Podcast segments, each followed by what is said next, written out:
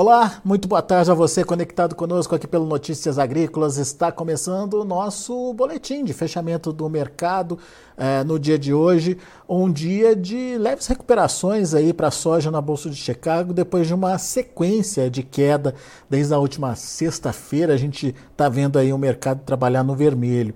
Uh, a gente perdeu um referencial importante aí para o mercado lá em Chicago, que é dos 13 dólares por bushel, mas é possível que a, a, o mercado ainda volte a testar esse patamar de preços aí nos próximos dias. Vamos entender por quê? Quem nos ajuda nesse entendimento é o meu amigo Aaron Edward, direto lá dos Estados Unidos. Está aqui já o Aaron com a gente. Feliz 2024 para você, Aaron. Que seja um ano de muito sucesso e muitas realizações. E já aproveito para saber se esse sucesso vai estar tá com a soja também, Aaron. Afinal de contas, começou com o pé direito, com o pé esquerdo, mas é, a soja hoje deu uma reagidinha. Será que tem fôlego? Será que tem vida ainda para voltar a subir, Aaron? Estamos melhor do que ontem, né? Uma boa notícia, pelo menos o mercado da soja. Eu acho que a, eu acho que a soja não, não atendeu os desejos do, dos produtores de ano novo, mas ainda, né? Vamos, vamos ver se volta. É, sim, eu acho que retomar o que nós perdemos ontem é muito coerente. O que aconteceu foi que o, o pregão de ontem abriu já com gap, que eles falam, né? Uns seis pontos ele já abriu uns seis pontos menor que o fechamento anterior, né, da semana passada, ano passado, sexta-feira passada. Então, pelo menos retomar o que nós perdemos e testar novamente esses 13 dólares. Os 13 dólares, obviamente, depende de qual contrato, mas é retomar esse patamar para mim é muito muito provável, seria normal, uma negociação normal. A direção do preço para mim, está um pouco menos definido. Se os fundos insistirem em vender esse mercado, digamos que a gente volta para 13, 13 e pouco, mas os fundos pesam a mão e insistem em vender, a soja pode caminhar no mesmo sentido que o trigo e milho na, na CBOT dos últimos 12 a 15 meses, que não é nada bom, mas se o, o quadro fundamentalista realmente é o que as pessoas estão relatando é, e os estoques estão apertados em função de uma quebra maior, 15, 20, 25 milhões de toneladas da safra brasileira, ah, aí o rumo da soja mais provável é o que tem acontecido pelos últimos dois a três anos, que é chega nesse ponto, os fundos saem do mercado, mas não tem coragem de vender ah, agressivamente porque o quadro fundamentalista é apertado, então eles acabam voltando a comprar e a soja tem sobrevida. Então, obviamente, esse é o desejo dos produtores. Eu acho muito possível esse cenário, mas antes de ter mais convicção, eu quero ver como é, tá em, hoje nós estamos em tendência de baixa, o, o antigo suporte é a nova resistência, como que o mercado vai reagir nesse patamar? Eu acho que nós precisamos ter essa resposta antes de ter muito otimismo. Vamos entender então. Existe a possibilidade de voltar para os 13 dólares, talvez até um pouco acima dos 13 dólares por bush. Isso é, é plausível, é viável de acontecer aí já nos próximos pregões? É o, é o que eu espero, sim, no, no, futuro próximo, né? Fim dessa semana, começo da semana que vem, eu espero que nós vamos recuperar o que nós perdemos é, ontem a incerteza está ainda em cima do, do, real oferta no Brasil, do tamanho da oferta no Brasil. Quem que está certo, hein, hein, Aaron, na sua opinião? É o USDA, é o produtor brasileiro? Enfim, o que, que você está vendo aí? Eles falam que o, o USDA pode não estar tá certo, mas é oficial, né? O, e é, é, o que o mercado se orienta, né? É, exatamente. Então, assim, a, o número, eu acho que o que o mercado está negociando é uma safra de 150 a 155 milhões de toneladas. Essa faixa de negociação que a gente tem vivenciado está nisso, e sendo que choveu e tem previsão de chuva, nós estamos é, empurrando no lado de baixo dessa faixa de negociação, e, e por isso da notícia ruim. Se a, o, que os produtores estão falando está certo, que essa safra não chega a 150 milhões de toneladas, que é uma safra curta, justifica preços bem mais altos. É, mas o, o que precisa ponderar é que o capital especulativo, até agora, desde 2020, o capital especulativo não tem derrubado a soja de uma forma, é, não sei se racional, ou não tem pressionado negativamente a soja os fundos. Eles, eles mantêm uma posição comprada, aí eles abandonam uma posição comprada, mas eles não têm apostado grandes posições vendidas, como aconteceu no trigo e no milho. E, e isso é a, esse é o avalanche de derrubada de preços que nós precisamos contemplar como uma possibilidade. Vai ou não ocorrer, eu não sei, mas se a gente chegar no ponto 13, 13 e poucos, e, e esses, os fundos continuam vendendo, vendendo, vendendo, é, aí nós temos um cenário precário. Pessoalmente, eu acho que a safra, é, o, USDA e o Aconab estão errados. Pessoalmente, eu acho que eles precisam cortar e cortar muito a safra. Mas, pragmaticamente, a gente tem que ficar com muita atenção no que os fundos vão fazer.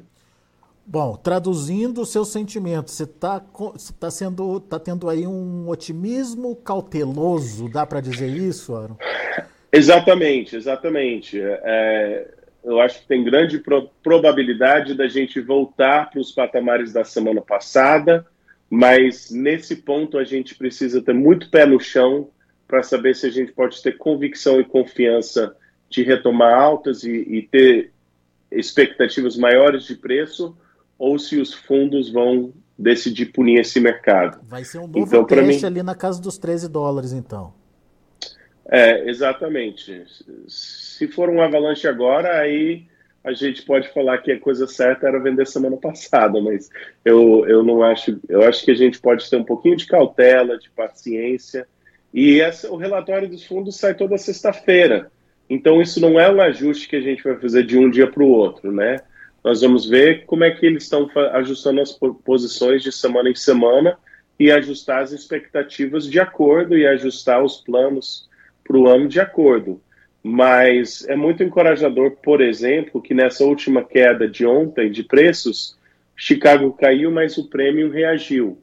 Isso confirma a, a, o aperto de oferta, isso confirma o fato que o comprador quer soja brasileira e está com medo de não ter soja suficiente. Então, se, se realmente esse prêmio está forte, eu pessoalmente acho que os, os fundos teriam que ter muita coragem para entrar no ambiente atual e apostar na venda. É, mas vamos ver, vamos acompanhar de perto. É. Uh, uh Hoje a gente está olhando muito a oferta, né, o tamanho da oferta. Mas ontem, por exemplo, o mercado se questionou sobre a demanda, Aaron, principalmente a demanda chinesa. O que, que a gente pode entender ou esperar da demanda chinesa? Você acha que pode vir alguma surpresa por aí? O, o que importa no fundo do fundo de nível de preços acaba sendo os estoques finais, certo? Então, é, a, a demanda não ela não me preocupa muito, não. O, o, o carro-chefe, a queda de preços foi mais porque tem chuva, choveu e tem, tem chuva prevista no Mato Grosso. Assim, colocando detalhadamente. É isso que causou a queda. Agora, eu sei, sei muito bem que pessoas do Mato Grosso e regiões próximas estão falando, tá, mas essa chuva não vai resolver o problema. Já tem falhas de produtividade, já tem problemas sérios e, e, o que a gente tem visto do prêmio é isso. Então, quando a demanda é fraca, você acontece o que está acontecendo, por exemplo, no milho nos Estados Unidos, que o preço está baixo e o prêmio também está ruim. Quando você tem problemas de demanda, você tem prêmio enfraquecendo. Não é o que a gente está vendo no Brasil. Quer dizer, o prêmio daria aí um suporte, pelo menos, uma segurança a mais aí para o produtor nesse momento. Mas, Exatamente. Hum, Exatamente. Co como é que ele define se é hora ou não de vender, se é hora ou não de participar, Aaron? Você sempre, você sempre falou do tal dos 14 dólares por bushel, mas parece que esses 14 dólares por bushel tá ficando mais longe agora. Tá ficando bem mais longe. É, então, 2023 eu acho que até se pegar se pegar minha entrevista de janeiro a novembro, acho que você pode pegar recortes onde eu falo olha, está em 14, vamos vender. Ah. Aconteceu em janeiro, em julho, em, em, agosto, em novembro, enfim. Mas é, o, que, que fazer agora. Né? Eu acho que algumas estratégias interessantes, se realmente você tem a convicção que, que os relatos oficiais estão errados e que está apertado, então, eventualmente, Chicago vai reagir. É, há, uma, um momento interessante, talvez, para travar o prêmio atualmente, aproveitar que o prêmio deu uma melhorada, porque se a gente tiver uma arrancada de, de 30, 50, 100 pontos em Chicago, vai ter repercussões no prêmio. Eles vão tirar um pouco desse prêmio, muito provavelmente. Então, travar o prêmio para depois travar Chicago, acho que é uma estratégia interessante no momento. É, eu também é, tenho que tem que saber a necessidade da sua fazenda. Então, tem, tem muitas pessoas que já venderam tudo que eles precisam vender para, digamos, o primeiro semestre. Nesse caso, paciência. Se já vendeu muita coisa, então tranquilo, não precisa de muito desespero, nós podemos esperar.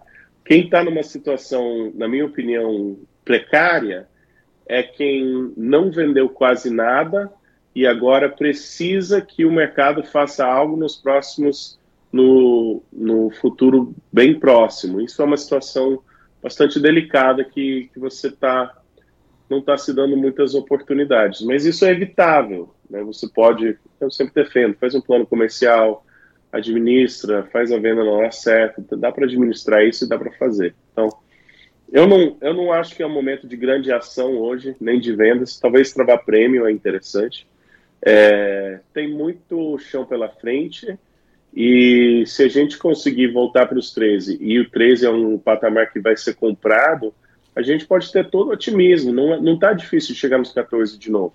É só os fundos voltarem à posição que eles estavam e, pessoalmente, dessa vez, quem queria vender soja 14 já vendeu. É, todo 2023. Então, se a gente chegar nos 14 de novo, pode até passar e continuar subindo. Então, esse mercado tem muito potencial de alta, mas é, é muito importante.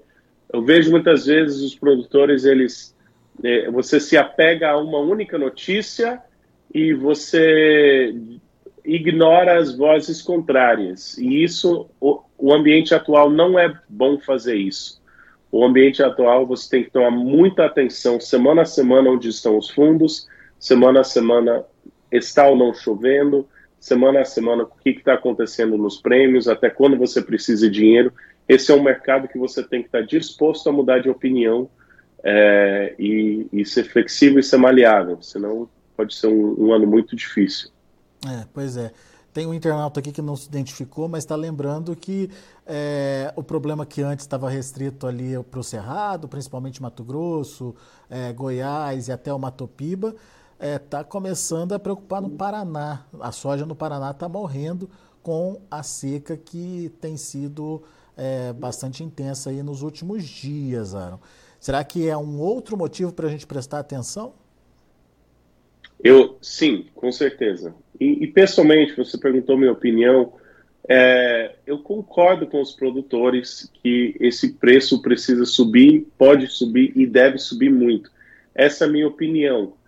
O, o ponto de cautela que eu falo é porque muitas vezes uh, isso acaba sendo uma posição de inação, e esse não é um mercado, na minha opinião, para você ignorar os sintomas. É um mercado para você prestar muita atenção, ter o seu plano comercial intacto de quando e quanto você vai vender e você aproveitar as oportunidades de mercado para executar.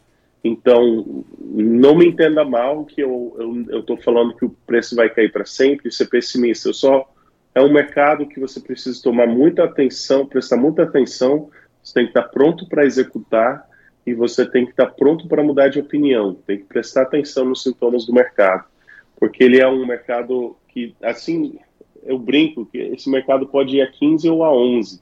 Eu sei que parece uma faixa grande de negociação, mas essa é a verdade. Ele tem muito potencial de alta, mas se ele não conseguir acender essa, essa chama de preços mais altos meio que logo, é, provavelmente vai ser um mercado que, que tem dificuldades por pressão especulativa de baixa. Isso é muito cruel, mas é real. Muito bem. Vamos ficar atentos então às cenas dos próximos capítulos. Aaron Edward, meu amigo, muito obrigado mais uma vez aí pela participação, está aqui com a gente logo na primeira semana uh, do ano. Uh, obrigado aí pela disponibilidade e contamos contigo ao longo aí de 2024. Grande abraço. Tamo junto. Abraço. Valeu. Tá aí, Aaron Edward, direto lá dos Estados Unidos, fazendo uma análise é, bastante importante aí sobre o comportamento dos preços. O Aaron disse que depois dessa correção, que a gente passou meio que por um período aí de correção dos preços, a gente pode ver a soja retomar aquele patamar dos 13 dólares, 13,20, quem sabe. Só que daí a soja vai ter um outro desafio. Esse patamar que por muito tempo acabou sendo é, aí um, um, uma base, né, um, um piso para os preços, passa a ser uma resistência. Será que o mercado vai ter fôlego para romper esses níveis? E se não conseguir romper, como é que fica a situação? Tecnicamente, o Aaron disse que a tendência é de baixa, mas os fundamentos podem levar uh, os os participantes do mercado a pensarem o contrário e retomarem aí um movimento de compras por lá, o que estimularia aí uma alta de preços. Então, vamos ficar atento aí ao que pode acontecer em Chicago nos próximos dias e essa recuperação, essa volta aos 13 dólares por bushel, é, mais um prêmio que está melhorando aqui no Brasil à medida que a safra vai se aproximando. Isso pode ser um momento interessante de negociação para o produtor. Vamos ver como encerraram as negociações? Você acompanha comigo agora na tela. Janeiro, 12 dólares e 69 centos por bushel. Janeiro acabou no vermelho, 4 pontos e meio de queda. O março fechou com alta de 3,5 pontos e meio a 12 dólares e 77 centos por bushel. Maio também abaixo dos 13, 12,85 com alta de 4 pontos. O julho se mantendo também abaixo dos 13, 12,91 alta de 4 pontos e meio. É, ou seja, o mercado precisa se é, recuperar aí nas próximas sessões, buscar patamares acima dos 13 dólares. Isso é a soja. Vamos ver o milho. Milho encerrando também praticamente estável, sem grandes mudanças. O março, por exemplo, fechou a 4,65, subiu um ponto e meio. O maio, 4,78, subiu um pontinho. Julho subiu meio ponto, fechou a 4 dólares e 88 centos por bushel. Já o setembro fechou no vermelho, queda de 0,25 a 4 dólares e 91 centos por bushel. E para finalizar, a gente tem ah, o mercado do trigo, também lá na Bolsa de Chicago é, que fechou com queda de 6 pontos mais 25 para o maio, a 6 dólares e 13 centes por bushel. Julho recuando 4 pontos mais 25, fechando a 6 dólares e 22 centes por bushel. E o setembro, 6 dólares e 33 centes por bushel, perdendo aí 4 pontos. São os números de hoje do mercado de grãos lá na Bolsa de Chicago. A gente vai ficando por aqui. Agradeço muito a sua atenção, a sua audiência. Amanhã tem mais informações ao vivo nos nossos boletins, informações de mercado, informações ah, do setor, é, tudo para que você seja o produtor mais bem informado do Brasil. Notícias agrícolas, informação agro-relevante e conectada.